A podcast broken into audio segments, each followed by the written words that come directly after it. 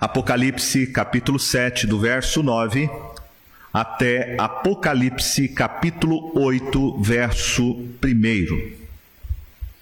Hoje eu quero tratar sobre o seguinte tema: a igreja triunfante, a multidão incontável no céu. A palavra de Deus diz assim: Depois dessas coisas, Vi, e eis grande multidão que ninguém podia enumerar, de todas as nações, tribos, povos e línguas, em pé diante do trono e diante do cordeiro, vestidos de vestiduras brancas, com palmas nas mãos, e clamavam em grande voz, dizendo: Ao nosso Deus, que se assenta no trono e ao Cordeiro, pertence a salvação. Todos os anjos estavam de pé, rodeando o trono, os anciãos e os quatro seres viventes, e ante o trono se prostraram sobre o seu rosto e adoraram a Deus, dizendo: Amém. O louvor e a glória e a sabedoria as ações de graças, e a honra e o poder e a força sejam ao nosso Deus pelos séculos dos séculos. Amém. Um dos anciãos tomou a palavra dizendo: Estes que se vestem de vestiduras brancas, quem são e de onde vieram? Respondi-lhe: Meu senhor, tu sabes. Então ele me disse: são estes os que vêm da grande tribulação. Lavaram suas vestiduras e as alvejaram no sangue do Cordeiro. Razão porque se acham diante do trono de Deus e o servem de dia e de noite no seu santuário. E aquele que se assenta no trono estenderá sobre eles o seu tabernáculo. Jamais terão fome, nunca mais terão sede não cairá sobre eles o sol, nem ardor algum, pois o cordeiro, que se encontra no meio do trono, os apacentará e os guiará para as fontes da água da vida, e Deus lhes enxugará dos olhos toda lágrima. Quando o cordeiro abriu o sétimo selo, houve silêncio no céu cerca de meia hora. Na primeira parte de Apocalipse 7, nós vimos semana passada que João vê um grupo de 144 mil pessoas. No verso de número 9, ele olha novamente e agora vê uma grande multidão que não se pode enumerar. Uma visão é seguida da outra. Na verdade, são duas cenas que se complementam.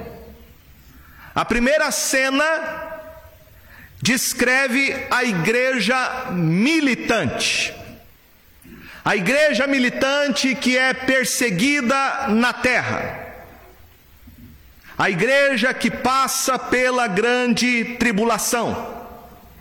A segunda cena é a igreja triunfante a igreja que venceu todas as adversidades e agora está diante do trono de Deus e do Cordeiro. Então nós estamos olhando e vendo o mesmo grupo de pessoas. É o mesmo grupo de pessoas em duas realidades, em dois momentos distintos.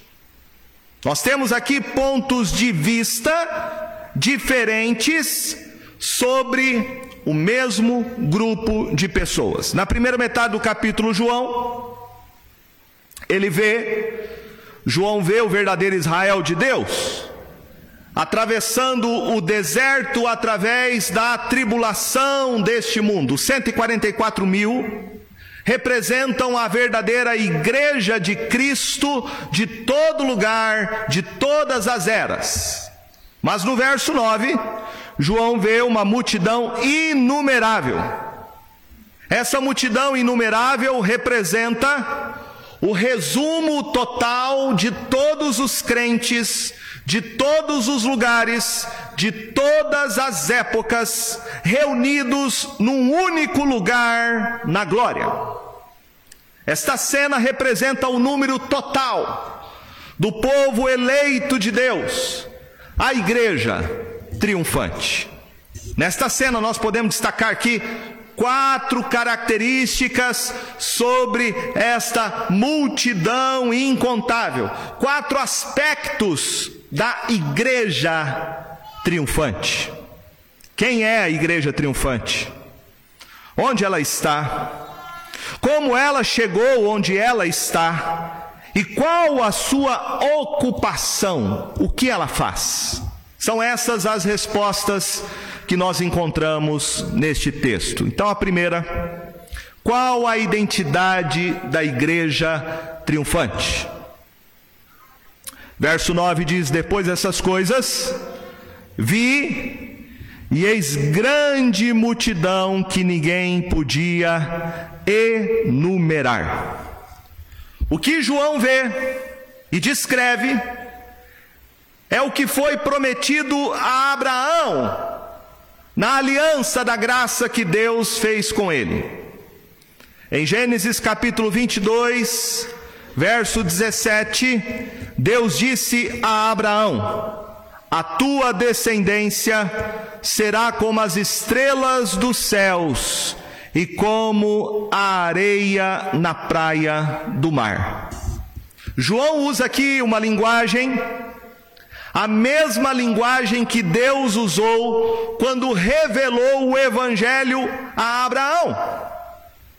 Devemos entender que este número de pessoas, que não se pode contar, representa todos aqueles que são herdeiros e beneficiários da aliança da graça. Essas pessoas são a semente espiritual de Abraão. Lá no quinto selo, em Apocalipse 6, verso de número 11, diz: Então, a cada um deles foi dada uma vestidura branca, e lhes disseram que repousassem ainda por pouco tempo, até que também se completasse o número dos seus conservos, e seus irmãos que iam ser mortos, como igualmente eles foram. Então, aqui, nesta visão da igreja triunfante, João tem o número completo. O número completo. Aqui nós temos a soma de todos os crentes. É o cumprimento da aliança. A promessa que foi feita no passado e que agora estão todos selados pelo sangue do Cordeiro. João descreve uma multidão que não se pode enumerar. Isto não significa que esta multidão de cristãos seja infinita na sua quantidade. Ela é uma multidão que não se pode contar, porque homem nenhum é capaz de contar. Mas Deus sabe qual é o número exato do seu povo. Em 2 Timóteo, capítulo 2, verso 19, diz: Entretanto, o firme fundamento de Deus permanece tendo este selo: o Senhor conhece os que lhe pertencem. Jesus disse em João capítulo 10, verso 14: Eu sou o bom pastor, conheço as minhas ovelhas e elas me conhecem a mim. Então, do ponto de vista humano, esta multidão de crentes é incontável. Mas Deus sabe qual é o número exato do seu povo. Ele conhece cada crente pelo seu próprio nome. Essas pessoas são inumeráveis para mim e para você, mas Deus conhece o nome de cada uma delas. O verso de número 9 também diz que João vê uma multidão E esta multidão inumerável, ela procede de todas as nações, tribos, povos e línguas que estão em pé diante do trono e diante do Cordeiro. Ele vê aqui pessoas de todo tipo de nacionalidade, pessoas que têm diferenças étnicas, e que todos num grande coral único estão louvando a Cristo Jesus com uma única voz. Isto é nada mais e nada menos do que a promessa que foi feita pelo Senhor Jesus em Mateus capítulo 24, no verso 14, quando ele falou que o evangelho deve ser pregado como testemunho em todas as nações. Ele diz assim: E será pregado este evangelho do reino por todo o mundo, para testemunho a todas as nações. Então virá o fim. Em João capítulo 10, verso 16, Jesus disse: Ainda tenho outras ovelhas, não deste aprisco.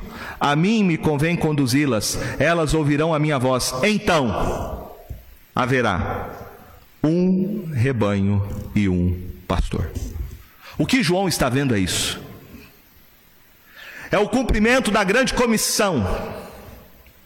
O Evangelho que já se tornou uma testemunha em cada povo, em cada língua, em cada cultura, em cada nação. E que pela graça do Senhor, este povo eleito foi reunido para ser o rebanho de Deus. É esta visão que ele tem. Esta multidão inumerável é o cumprimento futuro da grande comissão. No céu, meus irmãos, haverá um povo que é multiétnico. No céu não haverá nenhum tipo de discriminação étnica ou social. Ninguém será discriminado pela sua origem, pela sua língua, pela cor da sua pele ou pela sua condição socioeconômica. Ninguém. Esta é a identidade da verdadeira igreja de Cristo Jesus. É esta igreja aqui, multiétnica. Onde está esta igreja triunfante? O texto diz que esta igreja está de pé diante do trono e diante do Cordeiro. Esta igreja é a igreja triunfante. É a igreja redimida na glória. E isto é evidente porque eles estão vestidos de vestiduras brancas, com palmas nas mãos.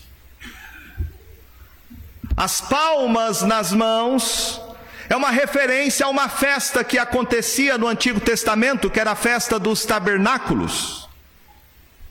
Lá em Levítico capítulo 23, no verso 40 nos fala sobre como o povo de Israel deveria celebrar esta festa, e o texto nos diz assim: No primeiro dia, tomareis para vós outros frutos de árvores formosas, ramos de palmeiras, ramos de árvores frondosas e salgueiros de ribeiras. E por sete dias vos alegrareis perante o Senhor vosso Deus. Celebrareis esta como festa ao Senhor por sete dias cada ano, é estatuto perpétuo pelas vossas gerações, no mês sétimo a celebrareis. Sete dias habitareis em tendas de ramos, todos os naturais de Israel habitarão em tendas, para que saibam as vossas gerações que eu fiz habitar os filhos de Israel em tendas, quando os tirei da terra do Egito. Eu sou o Senhor vosso Deus.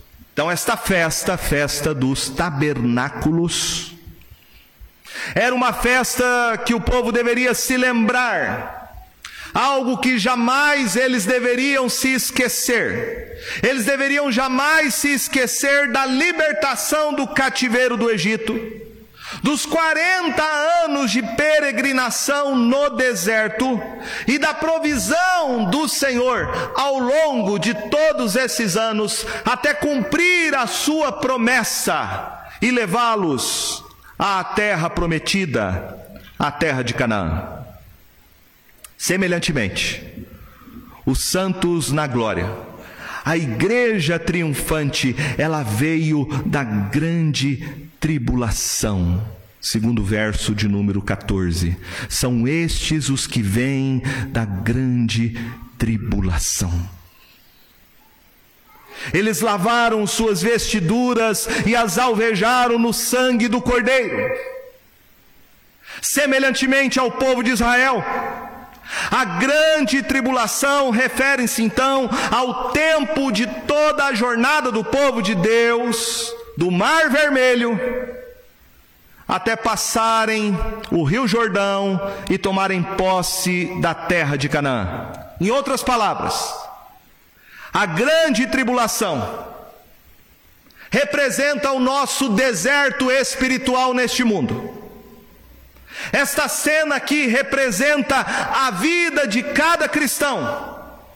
No momento quando Deus libertou você em Cristo Jesus da escravidão do pecado e do domínio de Satanás, Ele transportou você do império das trevas para o reino do seu amor. E Ele vai cuidar de você Durante toda a caminhada neste mundo, deserto que nós atravessamos, até nos guiar à terra prometida, à terra da Canaã celestial. Esse é o retrato da vida de cada cristão. Esta multidão incontável, que passou pela tribulação, agora está livre de todo tipo de dor e sofrimento. Veja comigo, verso 15 diz: razão porque se acham diante do trono de Deus, e o servem de dia e de noite no seu santuário. E aquele que se assenta no trono estenderá sobre eles o seu tabernáculo. Jamais terão fome, nunca mais terão sede, não cairá sobre eles o sol, nem ardor algum, pois o cordeiro que se encontra no meio do trono os apacentará e os guiará para as fontes da água da vida, e Deus lhes enxugará dos olhos toda a lágrima. No céu não tem mais razão para chorar. Deus nos oferece aqui muito mais do que conforto, Ele nos dá uma alegria que é indescritível. O Cordeiro que tomou sobre si a nossa natureza humana, que viveu no deserto deste mundo, sofreu no nosso lugar, é Ele quem vai nos receber na glória quando lá chegarmos. Jesus disse isso em João capítulo 14, verso 1. Não se turbe o vosso coração, credes em Deus, crede também em mim. Na casa de meu pai há muitas moradas, se assim não for, eu vou-lo teria dito, pois vou preparar-vos lugar. E quando eu for e vos preparar lugar, voltarei e vos receberei para mim mesmo, para que onde eu estou estejais vós também. O céu é um lugar glorioso. E o céu é um lugar glorioso por causa da glória e da presença de Jesus Cristo. Ele vai suprir todos os nossos anseios e as nossas necessidades. Isto será o céu, será a nossa glória, viver na presença de Cristo Jesus. Não haverá mais tabernáculo, mas será o próprio Deus na pessoa de Jesus habitando conosco para todo sempre. A presença de Deus esteve como uma sombra no Antigo Testamento. Lá no jardim do Éden, Adão andava com Deus na viração do dia. Mas aqui a glória é a presença do próprio Deus conosco.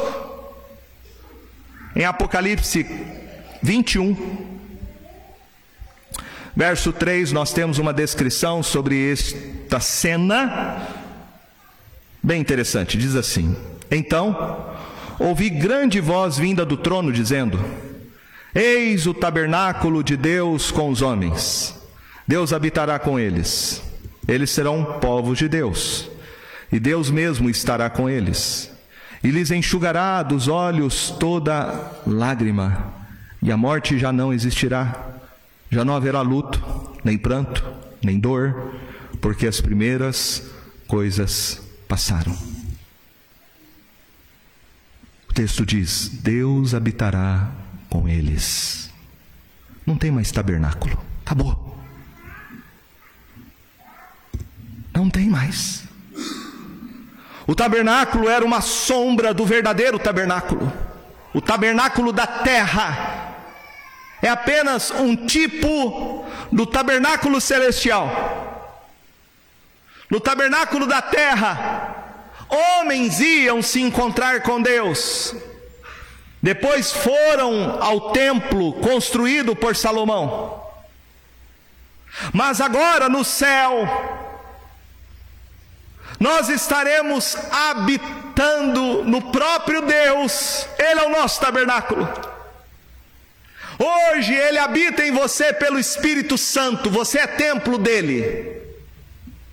Mas quando chegar lá na glória, nós vamos habitar no próprio Deus. E habitar no próprio Deus é habitar na verdadeira vida. Isso é céu. Isso é céu. Céu é vida, vida plena, vida abundante. Hoje nós vivemos neste mundo onde as pessoas estão frustradas, onde as pessoas estão insatisfeitas, onde as pessoas se sentem incompletas. Sabe por quê? Porque você foi criado para viver em comunhão plena com Deus. C.S. Lewis diz que se você tem um sentimento que está faltando alguma coisa na sua vida, isso significa que você já começou a entender que você não foi feito para este mundo. Neste mundo nós temos alguns momentos de alegria, mas neste mundo jamais encontraremos plena alegria e satisfação. Por que não? Porque existe dentro de cada pessoa um vazio. Dentro da sua alma tem um vazio. E somente a presença do próprio Deus é capaz de preencher o vazio da sua alma. Somente no céu, na presença de Cristo Jesus, é que nós teremos o nosso coração cheio de vida cheio de satisfação, cheio e totalmente pleno. Isso é céu. Céu é vida plena, vida plena. A igreja triunfante não tem mais fome ou sede, diz o texto. Verso 17 fala: Pois o cordeiro que se encontra no meio do trono as apacentará e os guiará para as fontes da água da vida. O mesmo Cordeiro que ordenou o sofrimento e a tribulação da igreja no meio do trono, é aquele que guiará o seu povo às fontes da água da vida. Perceba então que Apocalipse 6 e Apocalipse 7 ambos concluem com uma declaração sobre o Cordeiro.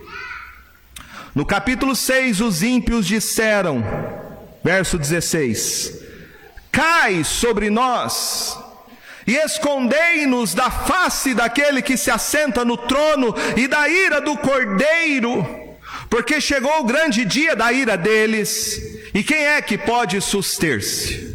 Mas o capítulo 7, no verso 16, nós vemos os redimidos na glória, e o texto diz: jamais terão fome, nunca mais terão sede não cairá sobre eles o sol, nem ardor algum, pois o cordeiro que se encontra no meio do trono os apacentará, e Deus lhes enxugará dos olhos toda lágrima.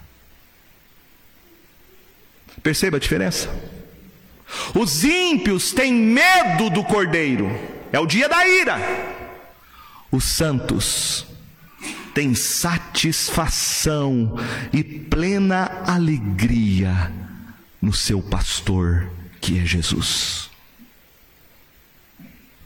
Deus vai secar todas as nossas lágrimas, porque não haverá mais nada que seja a razão das nossas lágrimas. Isto é céu. O céu é o contrário de todo tipo de dor e sofrimento. Céu, de maneira negativa falando, é ausência de sofrimento. Positivamente, o céu representa a presença de vida plena, beatitude, satisfação, vida abundante que vem da presença de Jesus. Isso é céu. Céu é Cristo. Céu é Jesus. Nós já vimos então quem é a igreja triunfante, a sua identidade, onde ela está. Agora, como que esta igreja chegou na glória? Como? No verso 13, um dos anciãos tomou a palavra dizendo: Estes que se vestem de vestiduras brancas, quem são e de onde vieram? O ancião aqui não está pedindo alguma informação para João, como se não soubesse, mas ele está chamando a atenção de João para a questão mais importante. E a questão é: como foi que esta multidão chegou no céu? Então João responde no verso 14: Meu Senhor, tu sabes. João está como dizendo: Conte para mim, é isso que eu quero saber. Então o ancião diz no verso 14: São estes o que vem da grande tribulação. Lavaram suas vestiduras e as alvejaram no sangue do Cordeiro. Essas pessoas que estão no céu, que é a igreja triunfante, elas não estão na glória por causa da tribulação. Elas não estão no céu devido a alguma dificuldade e sofrimento que eles tiveram como se fossem méritos para estar no céu. Isso tem que ficar muito claro. Há muita gente que pensa que as pessoas vão para o céu porque elas sofreram muito nesta terra, e até gente que fala: o inferno é aqui. O inferno é aqui. E essa pessoa sofreu tanto com uma doença, perda de filhos, de entes queridos, pobreza, que ela merece um lugar no céu. Ou seja, as pessoas acham que pelo sofrimento humano elas podem comprar o céu. Muitos pensam assim: o céu é um lugar de mérito, de obras. Ninguém entra no céu por obra nenhuma, ninguém não há mérito. Não há sofrimento humano que conceda o direito para alguém entrar no céu, não há. O céu não é uma recompensa pelo seu desempenho. O céu não é um prêmio conquistado por obras humanas.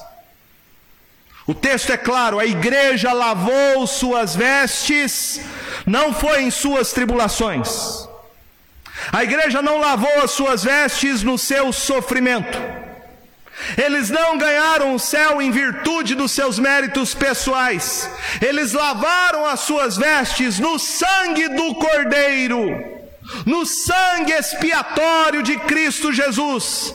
Este é o único mérito, o único passaporte para alguém ter o direito de entrar no céu.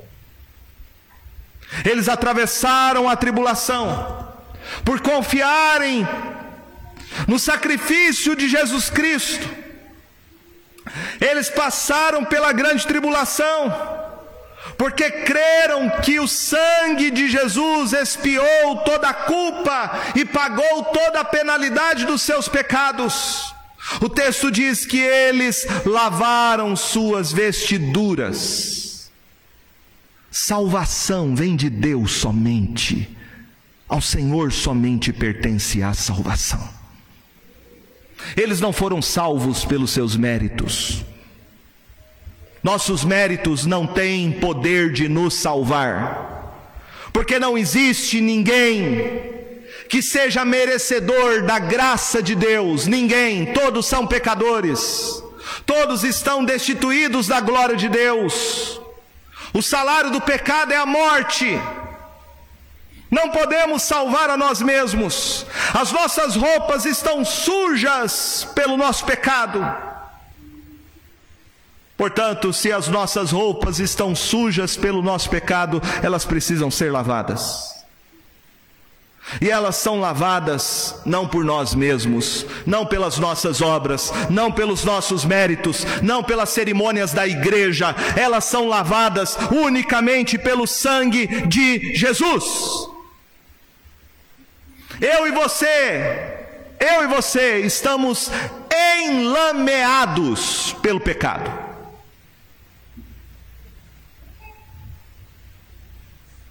O homem não tem consciência deste fato.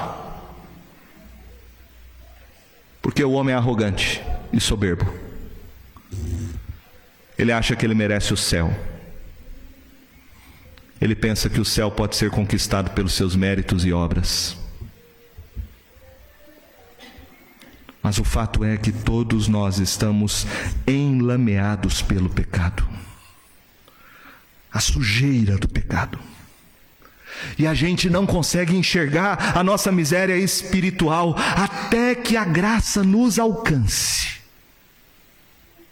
Quando a graça do Evangelho nos alcança, então a gente se vê sujo, indigno e merecedor de entrar no céu.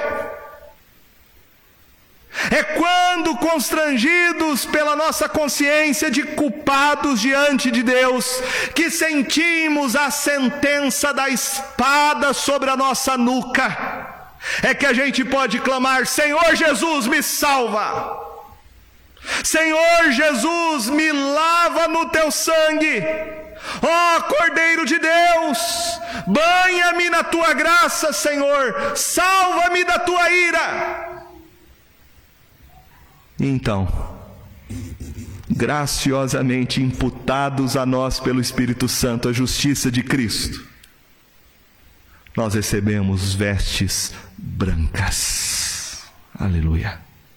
Nós recebemos vestes brancas e somos aceitos por Deus por causa de Cristo Jesus e somos santificados por Ele em nossa jornada até o dia que entraremos na Sua glória.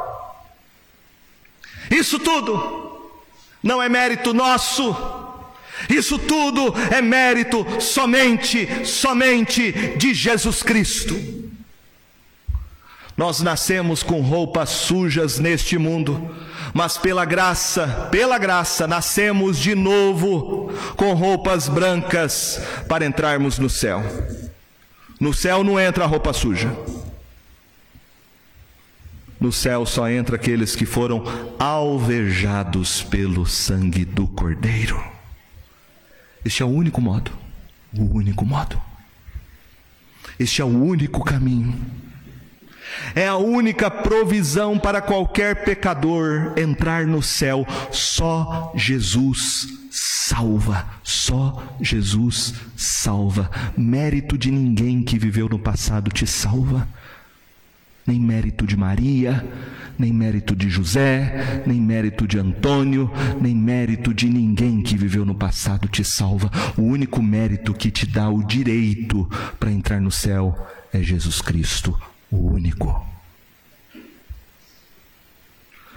Nós vimos aqui três características da igreja triunfante: quem é a igreja, onde ela está, como ela chegou na glória em último lugar, nós vemos aqui a ocupação da igreja. O que é que eles estão fazendo na glória? O que é que a gente vai fazer lá? Veja aqui no verso 15, João nos diz que ele ouviu o anjo dizendo, o ancião dizendo: razão porque se acham diante do trono de Deus e o servem de dia e de noite no seu santuário e o servem de dia e de noite no seu santuário. Servir aqui é prestar culto, prestar adoração. Então a igreja triunfante, ela está no céu adorando a Deus. Adorando a Deus e ao Cordeiro.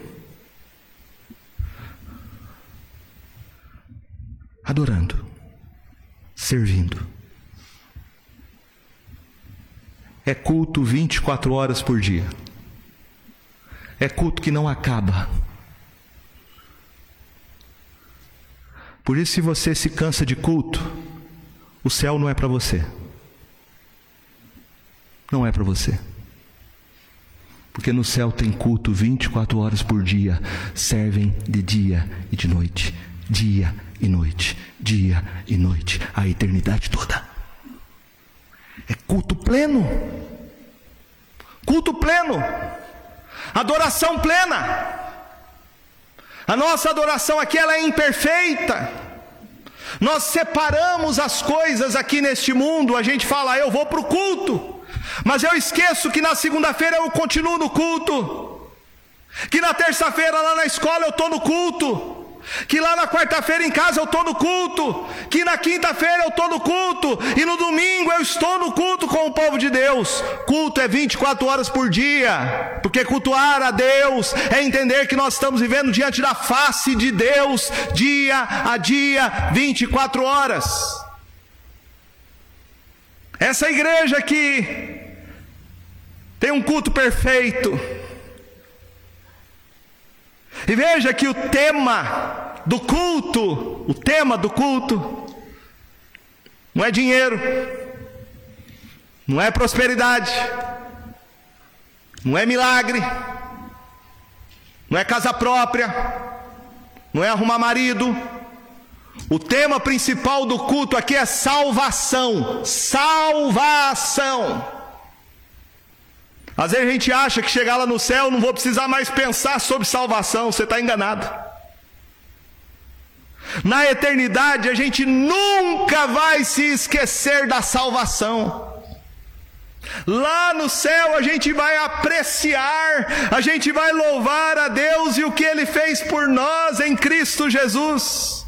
Os santos no céu cantam cantam, verso 10, e clamavam em grande voz, dizendo: Ao nosso Deus que se assenta no trono e ao Cordeiro pertence a salvação. Por isso que lá no céu ninguém perde a memória. Você não perde a memória no céu. No céu você vai lembrar sim quem você era aqui na terra. Como é que você vai cantar para Jesus como seu Salvador se você não lembrar que na terra você era um pecador perdido? No céu tem continuidade sim de memória. A gente vai lembrar quem a gente era. A gente vai reconhecer uns aos outros. Principalmente aquele que está sentado no meio, em um lugar de destaque, no centro, que é Jesus. Hoje nós vemos Jesus, meus irmãos, pela fé, pelo testemunho da Escritura. Mas quando a gente chegar no céu, isso vai ser glorioso, a gente vai ver Jesus face a face. Face a face. E a gente vai irromper numa doxologia, num louvor, um louvor que vai ser intenso, um louvor que vai ser perfeito, um louvor que vai ser sublime, um coral de todas as nações, de todas as tribos, de todos os povos, de todas as línguas, e essa adoração vai ser cada vez mais e mais profunda, porque a salvação é como um mar profundo e inexplorado. 1 Coríntios capítulo 2, verso 9, Paulo fala: nem olhos viram, nem ouvidos ouviram, nem jamais penetrou em coração humano o que Deus tem preparado para aqueles que o amam. Paulo aqui está falando, meus irmãos, não é de coisas do dia a dia que as pessoas pegam esse texto para dizer: uma porta se fechou, outra vai se abrir, você está doente, mas Deus tem algo maravilhoso para você. Tem gente que usa esse texto para falar essas coisas. Não, Paulo não está falando nada, nada, nada disso. Ele está falando aqui é de céu. Céu. Olhos viram, nem ouvidos ouviram, nem jamais penetrou em coração humano. Que Deus tem preparado? O que, que Deus tem preparado? É o céu para nós. O céu. Jesus foi preparar esse lugar para nós. Então, salvação é uma jornada infinita, que não acaba, de apreciação do que Deus fez por nós em Cristo Jesus. Paulo fala sobre isso em 1 Coríntios 13, quando ele fala: Hoje eu enxergo as coisas como que por um espelho. Eu contemplo as coisas, mas não consigo entender perfeitamente. Mas um dia eu vou compreender tudo. Eu vou enxergar claramente. O apóstolo Paulo disse em Filipenses 1:21: Porquanto para mim o viver é Cristo e o morrer é lucro. O morrer é lucro. Crente não tem que ter medo de morrer. De jeito nenhum. Se você tem medo de morrer, tem alguma coisa errada com você.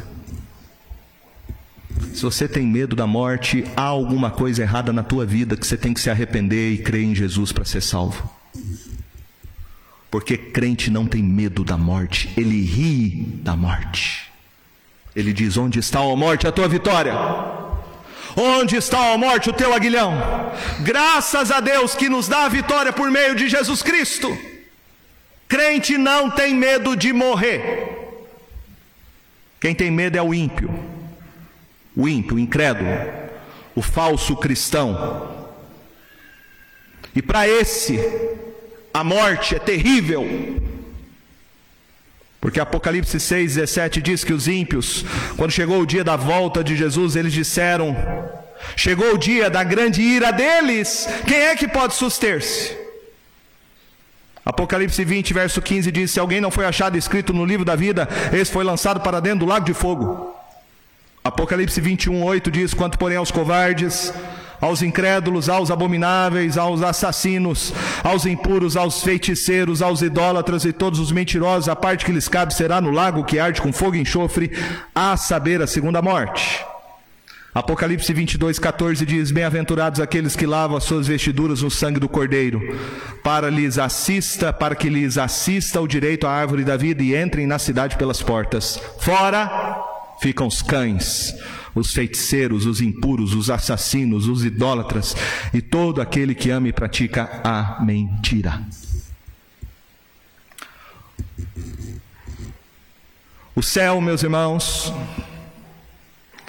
ele é inclusivo, inclusivo. Porque João aqui vê o céu, a igreja triunfante, dizendo que lá tem gente de todas as nações, tribos, povos e línguas. O céu é inclusivo, mas aprenda uma coisa: o céu é exclusivo. Exclusivo. Somente aqueles que se arrependeram de seus pecados, somente aqueles que creram que Jesus Cristo lava os seus pecados de toda iniquidade entrarão no céu. No céu não entra pecador. No céu entra pecador arrependido. No céu não entra gente imperfeita. No céu entra santos que foram perdoados e estão sendo aperfeiçoados pelo sangue de Jesus. Paulo diz em Romanos 8:30: E aos que predestinou a esses também chamou, aos que chamou a esses também justificou, e aos que justificou a esses também glorificou. Somente aqueles que se arrependeram e creram em Jesus e que foram justificados, são santificados, serão um dia glorificados. Nós sabemos que o capítulo 7 de Apocalipse ele é uma pausa entre o sexto selo e o sétimo selo. O sétimo selo, no capítulo 8, ele descreve o dia do juízo. E o capítulo 7, ele explica o que é que vai acontecer com a igreja neste dia. Este dia será um dia de juízo para os ímpios, mas este dia é um dia de salvação da igreja. A igreja vai presenciar este julgamento. Ela não será condenada com os ímpios, mas a igreja vai presenciar e participar do julgamento deles. O que João vê neste dia? No dia da volta de Jesus, ele vê a igreja triunfante numa atitude de santa reverência. Veja o que diz o capítulo 8, verso 1. Quando o cordeiro abriu o sétimo selo, houve silêncio no céu, cerca de meia hora. Como que a gente tem que entender isso? No Antigo Testamento, o silêncio sempre estava associado com o julgamento divino. Salmo 31, verso 17 diz: Não seja eu envergonhado, Senhor, pois te invoquei. Envergonhados sejam os perversos, emudecidos na morte. Abacuque, capítulo 2, verso 20 diz: O Senhor, porém, está no seu santo templo, cale-se diante dele toda a terra. Zacarias descrevendo sobre o juízo de Deus, ele diz em Zacarias capítulo 2, verso 13: Cale-se toda a carne diante do Senhor, porque ele se levantou da sua santa morada. Então a abertura do, sexto, do, do sétimo selo ela é a revelação da santidade majestosa de Deus, que resulta num profundo silêncio. Este silêncio é como uma quietude, aquela sensação que a gente tem quando está vendo a chegada de uma forte tempestade, aquele silêncio. Então, o sétimo selo é o clímax dos trovões. Ele é o clamor dos mártires por justiça divina, a dissolução da terra e o grito do desespero dos ímpios. Isto é que causa um santo silêncio. Silêncio no céu, silêncio na terra. Todos ficam tomados por um assombro. Os santos e os ímpios. Todos estão maravilhados com a glória do Senhor Jesus. Esse texto nos ensina que há momentos na vida quando a resposta mais apropriada é o silêncio. Nós ficamos em silêncio quando vemos a dor de uma pessoa. Ficamos em silêncio quando enfrentamos o luto. Ficamos em silêncio quando vemos uma tragédia. Ficamos em silêncio quando vemos também uma cena espetacular, quando você chega no topo de uma montanha, ou quando você está na praia, olhando para o oceano, vendo a profundidade de um cânion. A resposta sempre é o silêncio, admiração. Muito mais nós precisamos cultivar o silêncio quando estamos reunidos na presença de Deus. Eclesiastes 5,2 diz: não te precipites com a tua boca, nem o teu coração se apresse a pronunciar palavra alguma diante de Deus, porque Deus está nos céus e tu na, e tu na terra, portanto, sejam poucas as tuas palavras. Nós precisamos aprender isso, a ficar em silêncio. Silêncio. Salmo 62, 1 diz: Somente em Deus, a minha alma espera, silenciosa, dele vem a minha salvação. Para muita gente isso é difícil ficar em silêncio. A pessoa quer barulho, barulho, barulho. A nossa sociedade gosta de barulho, de som alto. Nós temos dificuldade de ter uma santa reverência na presença de Deus. O salmista no Salmo 46, verso 10 diz: Aquietai-vos e sabei que eu sou Deus, sou exaltado entre as nações, sou exaltado na terra. Quando você conhece a Jesus, você aprende a ficar em silêncio. Silêncio. Pela sua santidade, pela sua glória, pela sua justiça. Eu quero terminar fazendo uma única pergunta para você nessa noite. E essa pergunta é a pergunta mais importante. É a pergunta mais importante da sua vida. Eu quero perguntar para você nessa noite onde você vai passar a eternidade. Onde? Você vai morrer. Você não sabe o dia nem a hora. Onde você vai passar a sua eternidade? Há uma música que as crianças cantam que diz isso. Se o teu coração parar de bater agora, se você for embora, para onde? Você vai? para onde você vai? Quero dizer para você que você pode ir para o céu. Mas para você ir para o céu, você tem que se arrepender dos seus pecados e crer em Jesus. Romanos capítulo 10, verso 9 e 10 diz: Se com a tua boca confessares Jesus como Senhor, em teu coração creres que Deus o ressuscitou dentre os mortos, serás salvo.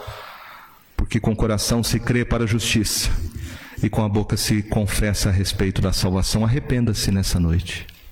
Arrependa-se dos seus pecados, a maneira como você está vivendo sua vida.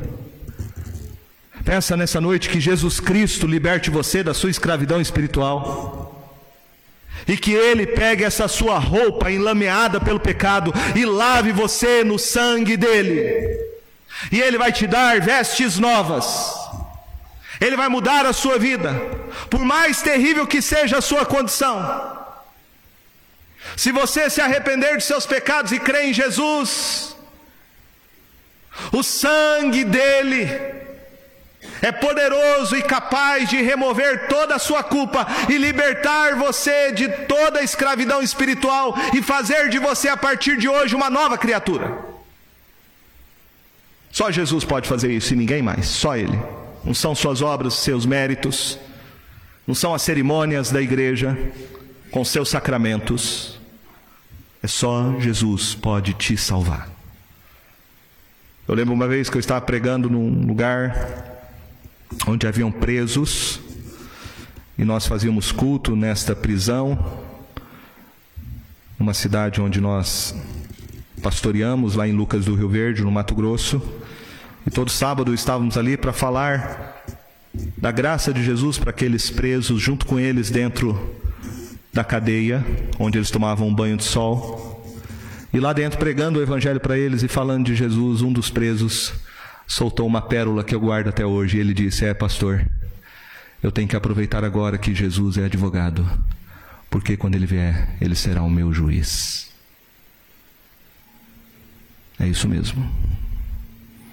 O tempo é hoje, é agora. Aproveite agora que Jesus é teu advogado, porque quando ele vier, ele será o teu juiz. Se arrependa.